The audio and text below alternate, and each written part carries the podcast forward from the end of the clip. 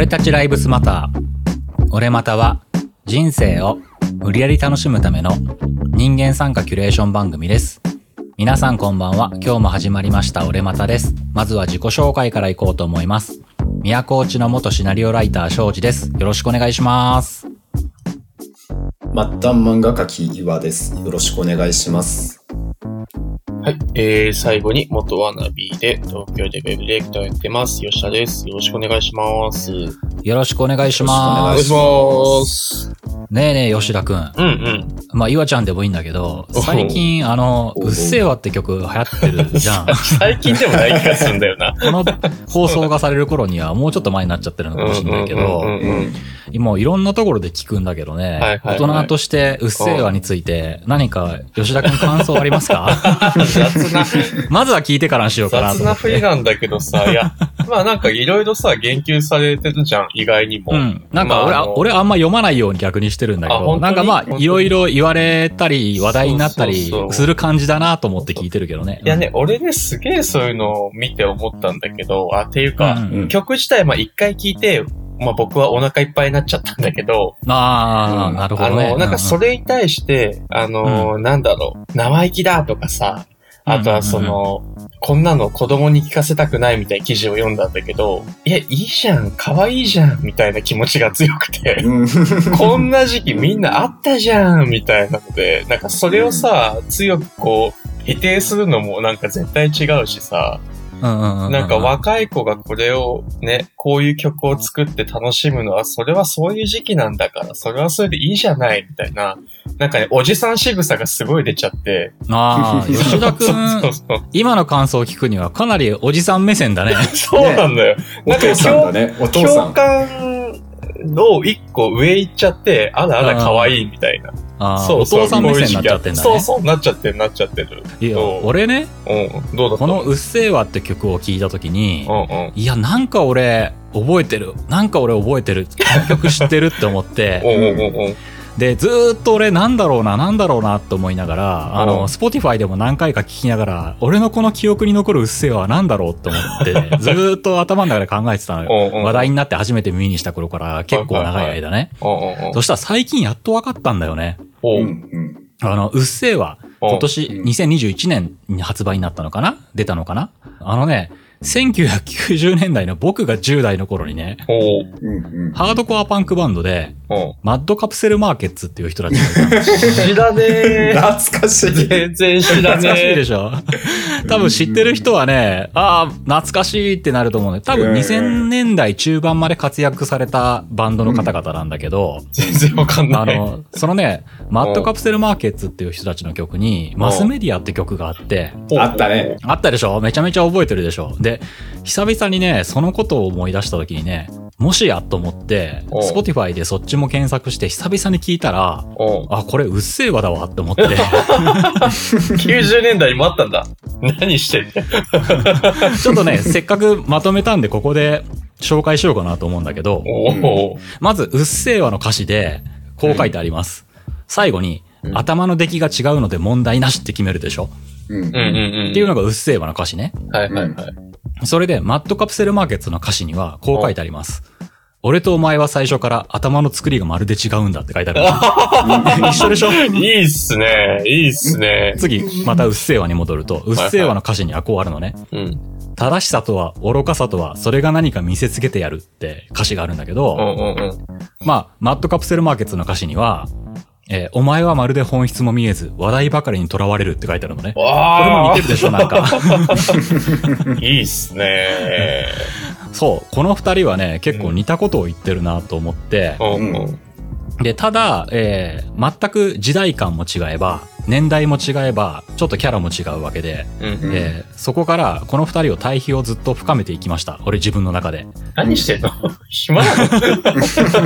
ちょっと面白くなっちゃってね。うんうんえっ、とね、うっせぇわの方は、じゃあどんな子かっていうと、はいつっても私模範人間、殴ったりするのはノーセンキューって書いてあるね。ああ、やっぱちょっと真面目な子なんだなと思うんだけど、うんえーマッドの方は、うん。自分をずっと束縛する奴らにどう言ってるかっていうと、うん。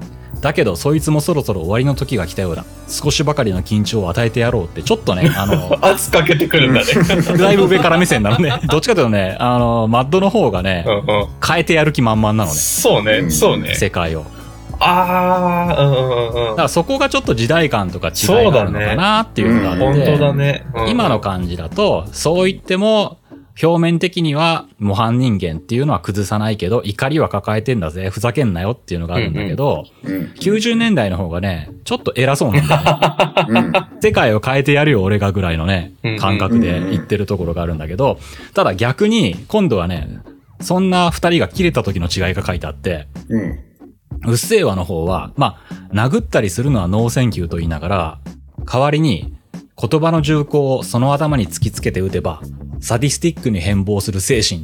で、最後に、くせえ口塞げや限界ですって歌って、結構ね、攻撃的なのね。うんうんうん切れたら怖いぞっていう世代なのね。うん。うんうん。ううんん。模範人間なんだけど、切れたらやるところまでやってやろうかっていう、ちょっとね、怒りを感じるところがあるんだけどう、んうんうん。じゃあ90年代のマットの場合、うん。どうまとめてるかっていうと、限界が来たと。うん限界が来たら、あの、マットの方は、三島由紀夫の最後になってんのね。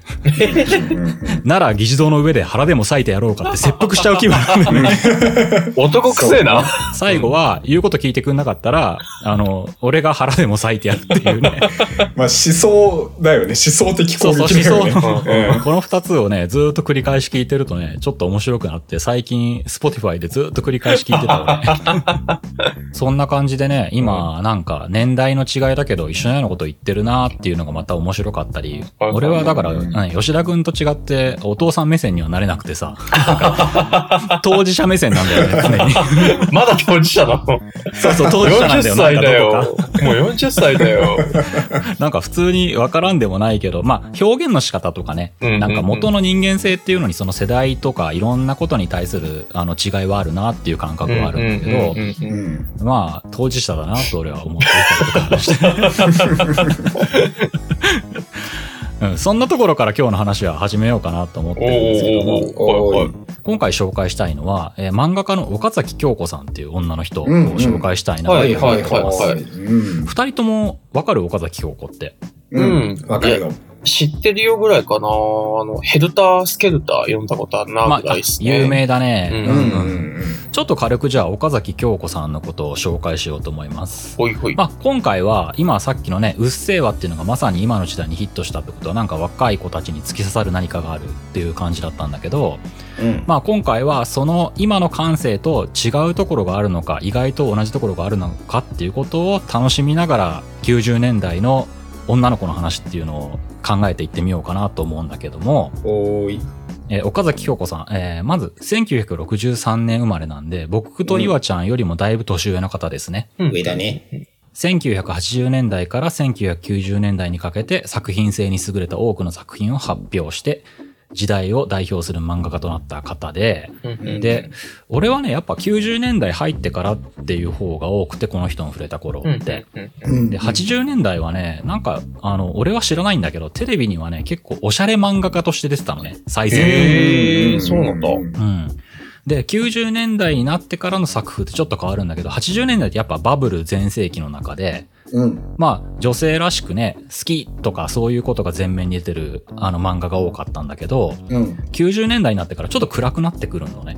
それで、まあ、80年代から90年代がメインで活動されてた漫画を出してた人なんだけども、一番有名なのがね。うんうんただ、この人って、今今回、この2021年紹介しようとしたのって、なんかね、最近になってから定期的にね、すごいめちゃくちゃこの人の作品映画化されたりとかしてるなと思って。あれ、そうだっけ？うん。うんあのね、うんまず、俺もめちゃくちゃ好きな漫画なんだけど、あの、うん吉田くんが言ったヘルタースケルター、うんね2012年に映画化されてるでしょ、うんうんう。うんん。で、あと、リバーズエッジっていう作品も2018年に映画されたね。化されてる。うんああ、あれもそっか。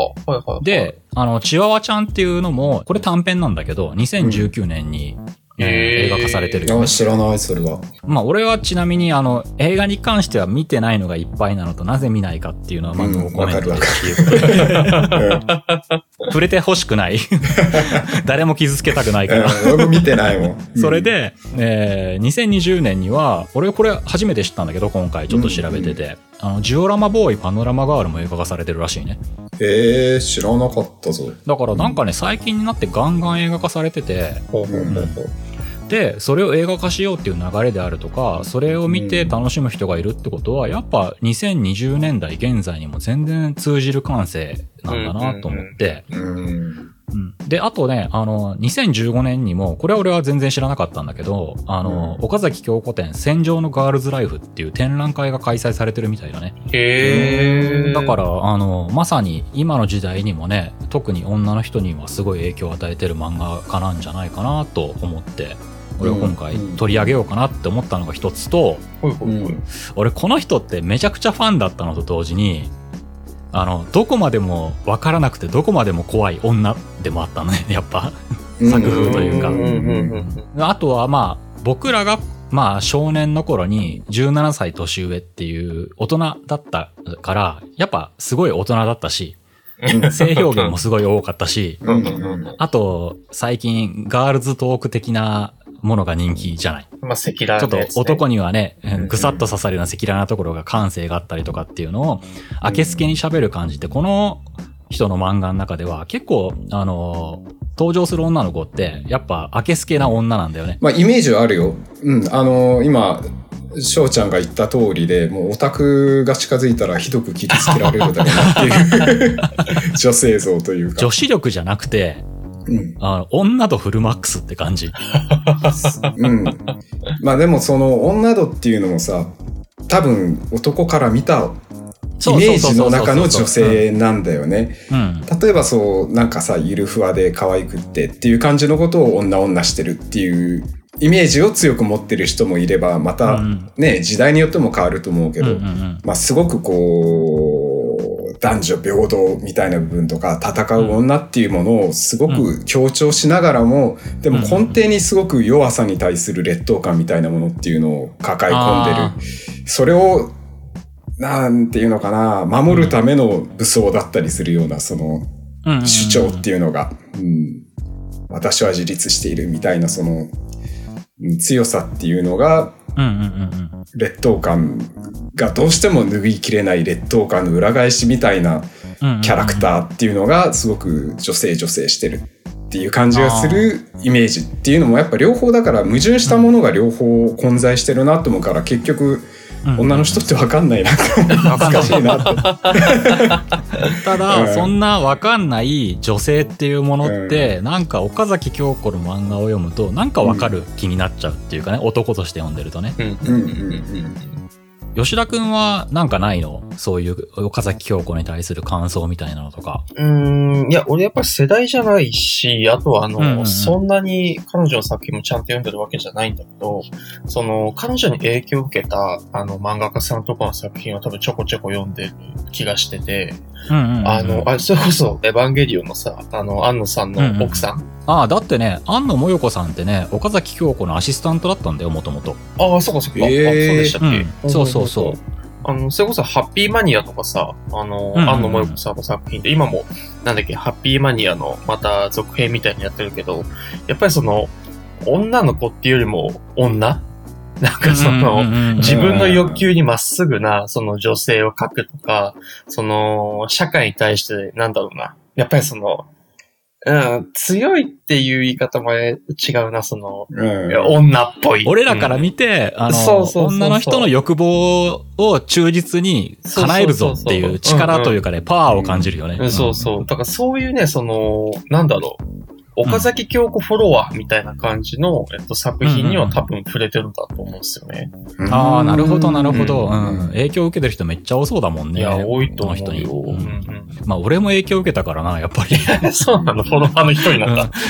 うん、俺もね、あの、フォロワー何をフォローしたかわかんないけど、俺の心の中にはぐっさり残ってるもん、この人。うんえーでは、そんなね、前置き長くなっちゃって、ね、岡崎京子を知らない人もいらっしゃると思うので、じゃあ、そんな彼女がどんな作品を書いたのかっていうのを、ちょっと何作品か紹介していこうかなと思うんですけども、え。ー特にこれから紹介するのは80年代ではなくて90年代に入る頃からの岡崎京子の作品を紹介したいなと思って、90年代付近になってくると、やっぱり楽しい好きとかではない、なんかね、どことなくね、生と死を感じさせる作風が多くなってきて。うーん。で、そこのことを彼女が何て言ってるかっていうのを含めで、うんあの、紹介しようかなと思ってます。はいはい。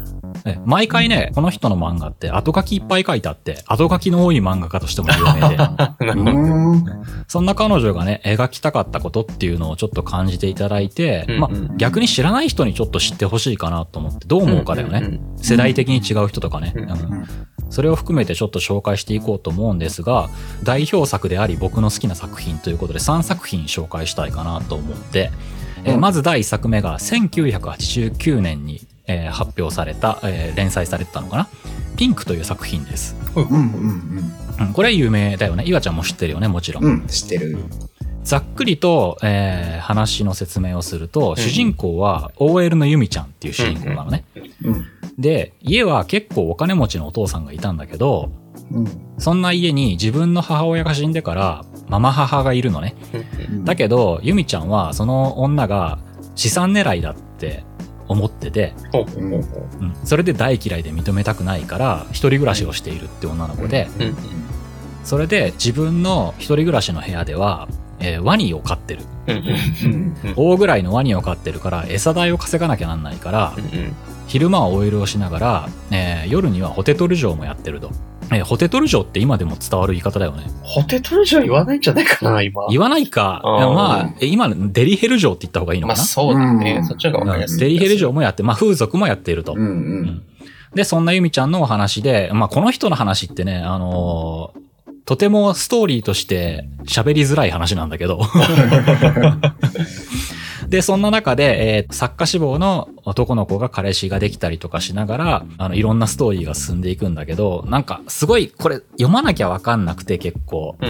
いろいろね、パッとあらすじを言っただけでは伝わりづらい作風が多かったりとかするんだけどね。これについてどんなストーリーかっていうのは逆に後書きを読んだ方がいいかな。うんじゃあ本人による後書きというのを説明しようと思うんですけど、このピンクっていう作品は、えーこれは本人の後書きです。はいはい。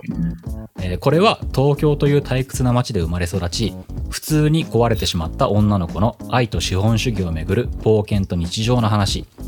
すべての仕事は売春である。と、そしてすべての仕事は愛でもあります。愛、愛ね、と言っておられます。それで、愛は通常語られているほど、ぬくぬくと生温かいものではありません。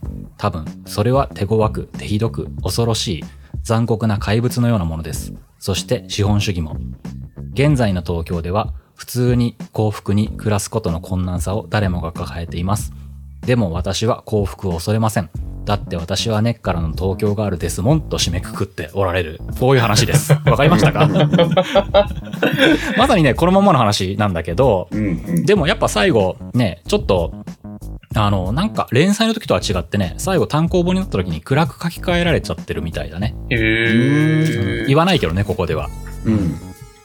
で、あとはね、あの、ワニを飼ってるっていう設定なんだけど、う俺ね、あの、村上龍のコインロッカーベビーズを思い出して、あの作品のテーマも自閉と破壊っていう暗いテーマだったんだけど、その中に出てくるヒロイン役のね、アネモネって女の子が、この子も家でワニ飼ってるんだよね。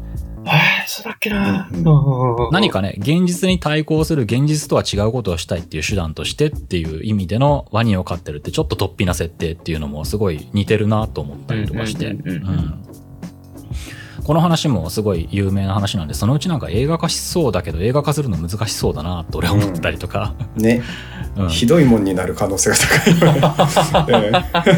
これをピンクという作品が1989年。僕は多分一番最初に岡崎京子の漫画では読んだ漫画じゃないかなと思って、これで好きだったもそうだと思う。ううんん。で、次も俺すごい好きなんだけど、先ほど言ったように、まあ映画化した作品でもあるんだけど、リバーズエッジっていう次作品の紹介をしようかなと思います。うんえこれは1993年頃の作品。うんで、まあちなみに僕、映画は怖くて見てません。う ん以上で、ノーコメントです、以上。はい。うん見てないからどっちも言ってない。悪いともいいとも言ってない感じでね。うんうんいつか見たいけど怖くて見れてないっていう感じで。ね えーこれもちょっと、あの、どっちかというと、最後の後書きでどういう話かっていうのを説明するようなことになっちゃうとは思うんだけど、うん主人公は女子高生で美少女でもある若草春菜っていう主人公がいて、うんで、あとはいじめられっ子の山田一郎くんっていうのがいります。うんで、ある日、そんな山田くんを、その、春菜の元彼が、元彼である観音寺って男がいじめてるとね。で、そんな山田くんを春菜が助けたところから、その二人が仲良くなってっていう話なんだけど、うんうん。で、だんだん仲良くなっていったら、そんな山田くんが自分の秘密を打ち明けてあげるっていうのね。僕の宝物があるんだっていう話をしし始めて、うんそれが何だったかっていうと、河川敷のね、草ぼうぼうの河原があって。で、その中に、遠くからは見えないんだけど、その草ぼうぼうの中に人間の死体が放置されてるうんうん。でうん言って、で、うん僕はそれを見に見ると心が安らぐんだみたいなことを言うのね。で、一緒に見に行こっかって言って二人が仲良くなっていきながら、えーそんな二人の周りにモデルのすごい可愛い子がいたりとか、うんさっきの言ったね、いじめっ子の観音寺はね、その春菜が初エッチしたうん。相手でもあるんだけど、そんな奴がいたりとかっていういろんな人がいて、その中、そんないろんな人間が関わる中で、青春と、なんかちょっと暗いところと明るいところが繰り返されるっていう話なわけなんだけど、うん。なんかこのね、河原に放置された死体を見に行くっていうの、なんかスタンドバイミっぽいなと俺は今度は思って、うんうんそうだね、そうだね。うん、すごくなんか似てるよねっていう。うんうんだから生と死と青春が入り混じったような話だなと俺は思って読むかな。ううんん、で、これも後書きがまあ、丁寧に書いてありまして、うん、俺が説明するよりもね、この作品の本質をついてる説明なんだけど、えーこれに、このリバーズエッジについての後書きっていうのもあります。うん。えーこの物語は、あらかじめ失われた子供たちの出会いの話。あらかじめ失われたっていうのは、えー多分90年代の子供の感覚だと思ううん。ね。バブルが崩壊したとはいえ、まだ全然日本って豊かな国ではあるわけじゃない。すでに何もかもを持ち、そのことによって何もかもを持つことを諦めなければならない子供たち。要は、喜びも悲しみもダイレクトじゃないっていう感覚がある思春期を送ってる子供たちだよね。うん。うん。うんで、まあ、岡崎京子らしい言い回しだなとこの後続くんだけど、うん。えー決して射精しないペニス、決してはらまない子宮、そして悲劇が起こる。しかし、それはよくあること、よく起こり得ること。ご覧窓の外、すべてのことが起こり得るの。平坦な戦場の上で僕らが生き残ることという物語と書いてあります。わかった、うんうん。わかった。俺ね、すげえ思い出した、それ。読んだ。何？何？何？その後書き。うん。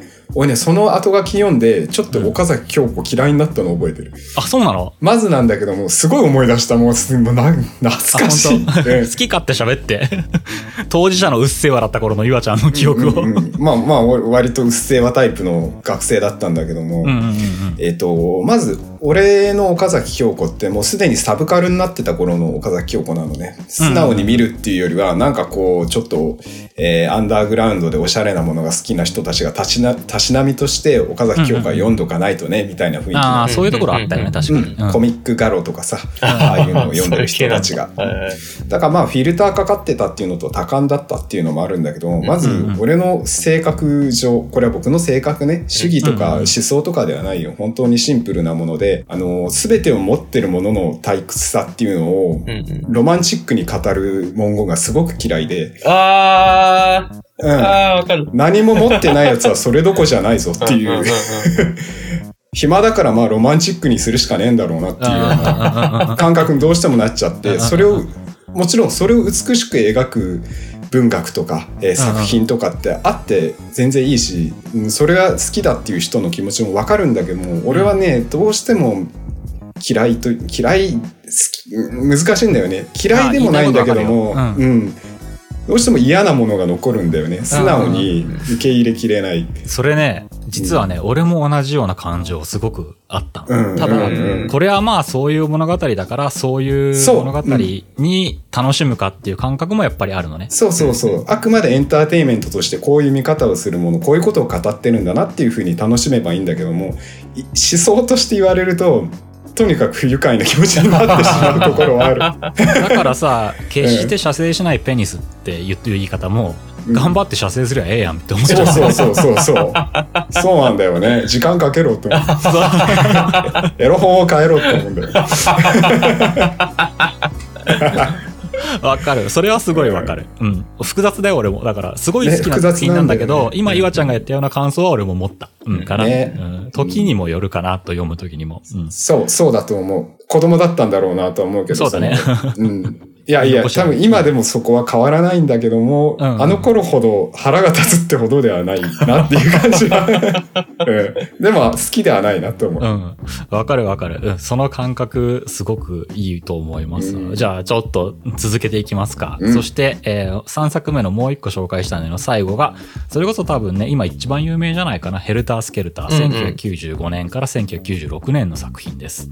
うんうんちなみに、この作品って連載1995年だったんだけど、単行本が出たのはね、2003年になってやっと出たっていうね。えー、なんで？俺も2003年になってからやっと読んだ。あ、それは、あのーまあ、彼女に起こった、その作者の岡崎京子に起こった出来事に関わることになっちゃうんだけど、まあ、それはね、あのー調べたい人は調べていただければ、この、なんて言うんだろう、このラジオのこの回では、うんうん。どうしてもそのイメージって結構強烈なイメージになっちゃって、うんそれありきのなんか岡崎京子の話になっちゃうかもしれないから、ちょっと喋りたくないところがあって、それはだから今回はまあ無視していきたいなと思うのでほい、ほいえーまあ、ヘルタースケルター、今一番多分岡崎京子って言われたら、えー有名な作品だと思います。これ結構これも激烈な作品で、ね。えーえー俺は、あの、まあ、まあ一言だけ言うか、えー漫画を読んでください。漫画を。漫画を。漫画を読んでください。俺も映画見てないな。言うなよ。言わない、言わないようにしてたら。あ、そうなんだ。えーストーリー言います。はいうん大人気ファッションモデルのリリコっていう子がいると。うん。うん。めちゃめちゃ人気なんだけど、でも実は彼女は全身整形。で、完璧な美貌があって、完璧なキャリアがあって、そして完璧な彼氏があって、完璧な暮らしをしてるのね。うん。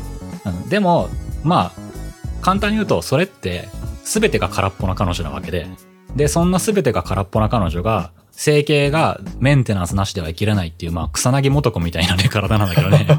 サイボーグみたいな。そんな体が壊れていくのと同時に精神、キャリアともに全部ぶっ壊れていくまでを描くわけなんだけども、まあこの話を一番、なんて言うんだろう、表現してる漫画の中のセリフがあるんだけど、えうんその言葉自身が空っぽで全てがあのずれてるって俺は感じたんだけど、まあそういう話を書きたかったんだろうと思ったんだけど、うん。私は絶対に幸せになってやる。さもなくば犬のようにくたばってやる。っていうのね、彼女が。うんうん。だけど、その言葉全てがずれてるっていうところがこの漫画の魅力だと思うのね。そして、主人公のリリコってのはめちゃくちゃ強いのね。うんうん。そんな、えー女の子の話を書いているんだけども、うん。えーまあ、この作品には後書きはありません。うん。その後の、まあ、いろんなところにあるエッセイからこの話についてのことが書いてあるかなと俺結構探してあったんだけども。えーこんなことを言ってるところがあって、えー岡崎京子さんの作風っていうのがあって、えー本人の弁というか本人の、えー書いてあることです。私はいつも一人の女の子のことを書こうと思っている。いつもたった一人の一人ぼっちの一人の女の子の落ち方というものを。一人の女の子の落ち方。一人の女の子のダメになり方。そして別のあり方として、すべて同じ私たちの最近の落ち方、そういうものを。と言ってて、まさにこんな、この言葉通りの話かなと思ったのと、他のところではこんなことも言ってて、請求に答えや結論を出さずに、そしてイエスと言い続けること。イエス。そして私はここにいる。エアコンのブーンとも、ピリピリともつかない。体に悪そうな振動音の中でイエスっていう書いてある。これはエッセイに書いてあったのね。うん。うん、これでね、あのーまあちょっとヘルタースケルターの話とはずれちゃうんだけど、うん。このね、すべてに対してイエスと言い続けることって、なんかね、かっこよく生きようとしてる女の人だなってすごい思って、俺10代の時に読んでね。うんうん。で、その時は、俺、思春期中二病全開だった時は、俺はすべてにノーと言い続けてやるって思った記憶がある。うんうんかるわかる。わかるぞ。でそういう世代だ。そう、そう、そんな感じで、すべてにイエスと言い続けていながら、エンドマークは必ずやってくる。その上でかっこいいのが勝ちって言ってた、女の獣道っていうのを追いかけてた女の人じゃないかなと俺は思ったのね、うんこれを読んで。うんうんうんなんかね、このヘルタースケルターって漫画があって、で、その、えっ、と、だいぶ前になるのかななんかね、1ページ漫画書いてて、うん。じあの、女は仕事もバリバリできなきゃダメだし、仕事だけじゃダメなのっていう主人公がいて、それで、あの、年間通した企画は5万本とかって言って、うんその上仕事だけの女だと思われたら嫌だから、3枚目もできるのって言って宴会芸もできて、うん。その上疎まれないように、あの、後輩の女の子たちの恋愛相談とか人生相談にはバリバリ乗ってあげて、その上、うん自分は陰でちゃっかりと彼氏とのアバンチュールをこなして、年に2回は友達との海外旅行、そして華道に茶道に教養も欠かさないとかって完璧な女の子を言ったら、最後その女の子がね、プツンってね、なんか全てでやめてめんどくせえってなっちゃうっていう、なんか1ページ漫画書いてて、うん。なんて言うんだろう。普通にしたら、そういうことを、そういう内容を、とことん、ギミックだけ激しく描いたのが、なんかヘルタースケルターだなっていう感じも俺はしちゃったりとか。これってさ、うん。なんか今聞いてるだけでも、俺も読んだけどほとんど覚えてなくって、で、今ざっくり聞いてて、なんか、こんなに時代が違うのに、こんなに今の時代にもマッチするもんだなっていうふうに感じるとこは多いよ、ね。ごめん、なんか俺ね、うん逆に聞けば聞くことなんかギャップを感じてんだよね、今。あ、そうなへのーあ、それも面白そうギ。ャップを感じている。うん、それが聞きたい、俺は。うんちょっと俺の感じた意見なんですけど、その、なんだろう、女性的な、その、岡崎京子さんの作品とか、その、なんだろう、その90年代っていう、まあバブルが終わったぐらいかな。終わったぐらいですね。うんうんの、えっと、ちょっと暗くなってる日本で生きる、なんか停滞感とか暗さみたいなところで、こう、なんだろう、今の時代感とこう、似通ってるような空気を感じるんですけど、うんうん。なんかうん、前段あの、岩さんが言ったように、やっぱりなんか、もともと持ってる人の高慢な、その、うんうんうん。なんだろうな、ファッション的な不幸自慢だような印象をすごい感じてしまって、そうそう。でうんうん僕ら、その、平成生まれって、まあ、バブルが崩壊して、その、暗い三、もう失われた30年とかに生きてきた、この、まあ、まあ、えっと、えアメリカで言うと、ジェネレーション Z とかさ、Z 世代とかさ、呼ばれてる側からすると、本気の不景気しか知らなくって、うんで、その、あとはその、ジェンダー的な女性の強さっていうのも、その、男社会の中で頑張っていく私かっこいいじゃなくて、実際問題として男女平等っていうのはもう前提としてあって、うんうんうんうん。その中で、その、あの、じゃあ今まで男性優位だった社会の中で、どう、あの、男女平等の社会とすり合わせていくかっていう、もう、目の前の実際な問題の中にいるから、うんその、なんか上っ面の言葉だけで言ってるように感じちゃうんですよね。なんか、なるほどね。いや現実今こういうことをやらなきゃいけないよね。その、女性は社会進出をして、で、えっと、男性とこういうギャップがあるから、っていうことを今周知できたから、じゃあこれから政治の方にじゃあどうやって展開していくんだっけとか、なんかそうん。の具体の話をして悩んでいる我らだと思ってるんですけど、なんかその岡崎京子さんのエッセイとか、なんかその後書きを聞けば聞くほど、いや、なんか、おしゃれ野郎じゃん、上っ面じゃん、みたいに思っちゃうのが、あー。なんか僕ちょっとあるんですよね。だからね、うまくね、飲み込めないんですよね、今日話を聞いてて。うんうんうん。なんか、なんか、嫌だな落ちない何かがあるってことでしょそうそうそうそう。うんうんうん。うん。で、あの、最近なんかの調査で読んだんだけど、なんかうんうん。Z 世代、その、いろんなアメリカとか、いろんな国の Z 世代の意識調査をしたときに、うんうんうんうん。その、他の国はラブピースとか、なんか社会とか家族を、なんかすごい重要視してたのに、日本の我々我々 Z 世代だけ経済性って言ったんですね。うんだから僕らはもう、その、貧、なんか貧乏な国のお金のない若者なんですよ、きっと。感覚値が。うんうんうんうんだから、岡さ崎京子さんの話はなんかね、なんか高いところにいるなっていう感じ。あとはやっぱり具体的な感じがしないその、ああ、なるほど。私かっこいいでしょみたいな。なんかそういうのを強く感じてしまって。あなんかね、うん時代感で言うと、うん僕らから一個ずれてて、うんうんそれが俺は別に大好きだから否定するとか、そういう意味ではなくて、なんとなく一世代後の90年代うんからの少年のイメージだと、うんうん。やっぱね、80年代を引きずってるのがあるなと思って、ああ、の、バブルを一度経験した感じうんうの、ん。すべてがあるんだけど、うんうん。空っぽな、うんうんうん。なんていうの、無意識過剰みたいなことを言ってて、その無意識過剰感の中でどうやって生きていくかみたいな、やっぱうんうん、物があるっていう全体の中で、そこに飽きているっていうところがあるから、うんうんそこが多分ね、ガチッといかないのと、うんうんやっぱり全て持ってる感は俺も感じるね。う んなんかね。その作風からね。そうそうそう。なんかさ、やっぱりコロナとかも今あってさ、その、うんうん。女性視点だとやっぱり、そのコロナで仕事を失ってしまって本当にお金がないみたいなさ、なんかそういう状況もあったりするんですよ。なんかその同年代の女の子、まあ同僚とかとも話してて、やっぱりなんか地に足がついてて、で、キラキラ感っていうのをあまり感じない。その、今ってこういう状況だよね。だからこうしなきゃねっていう子たちと話すことが多いから、なんかね、なんかなんかね、うん作品とかファンタジーとしても片桐京子さんすごい面白いんですけど、うんうん。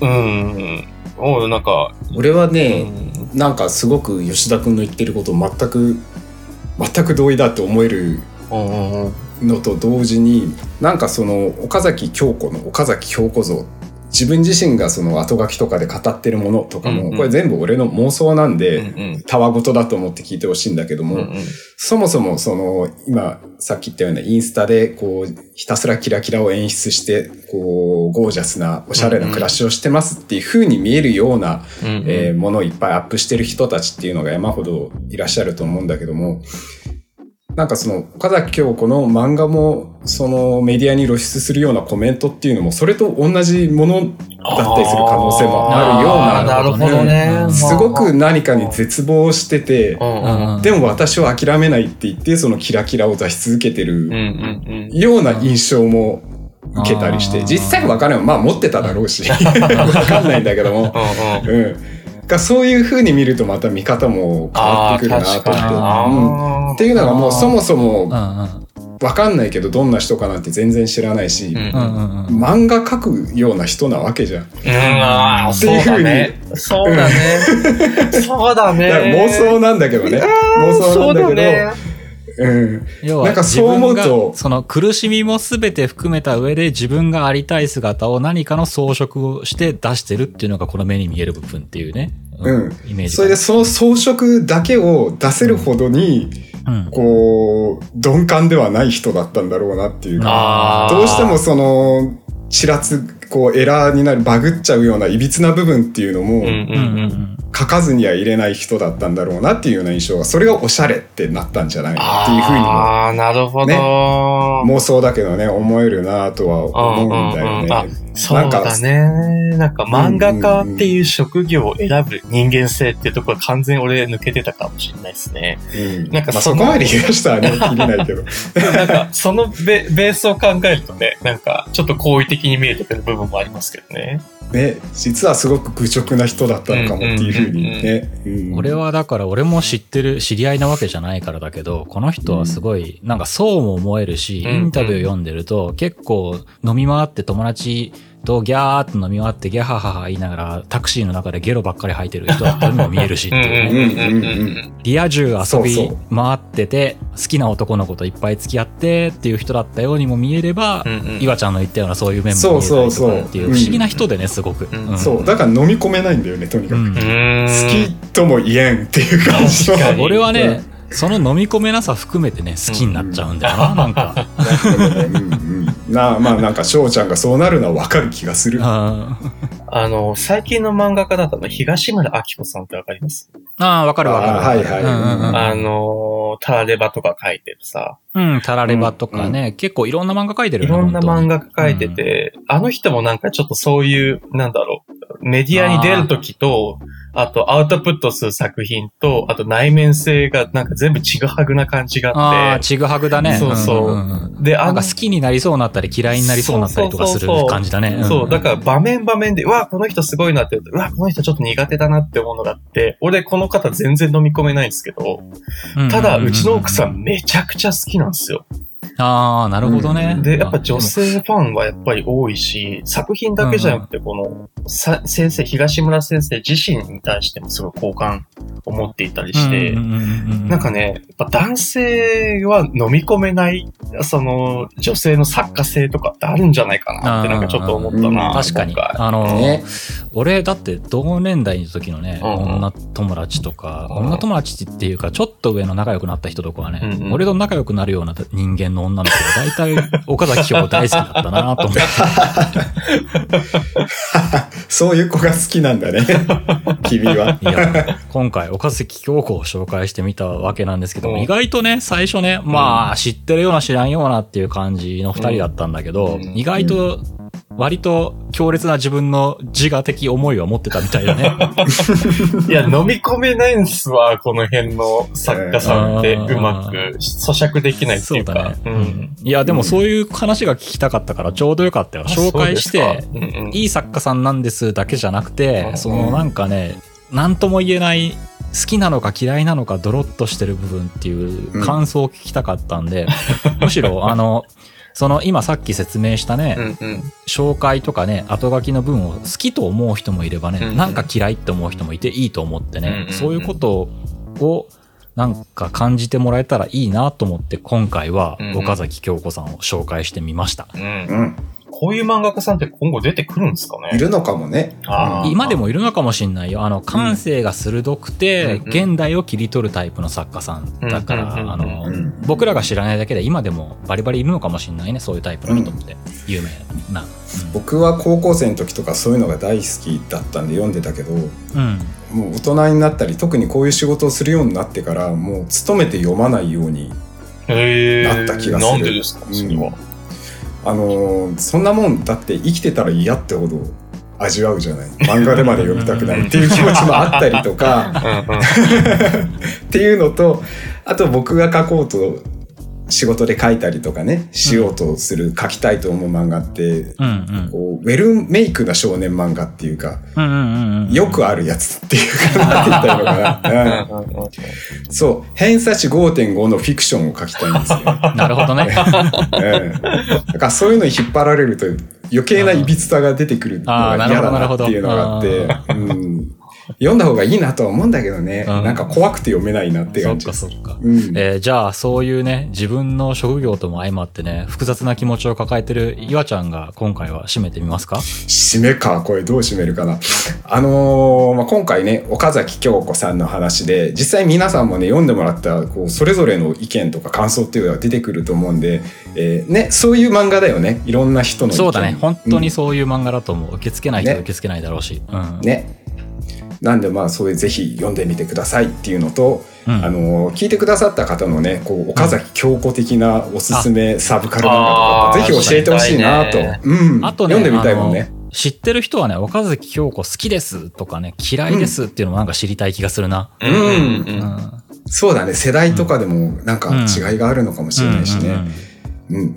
まあ、そんなわけでね、そういうところもぜひぜひ、えー実は我々にはメールフォームもあるので、実はメールフォームもあるんだよね。長文になってもね、大丈夫だよっていうことでね、えーぜひぜひお便りいただけたら嬉しいななんて思います。はい。では今日はこれぐらいで終わりとしましょうか。はーい。はーい、それではありがとうございましたありがとうございます。ありがとうございました。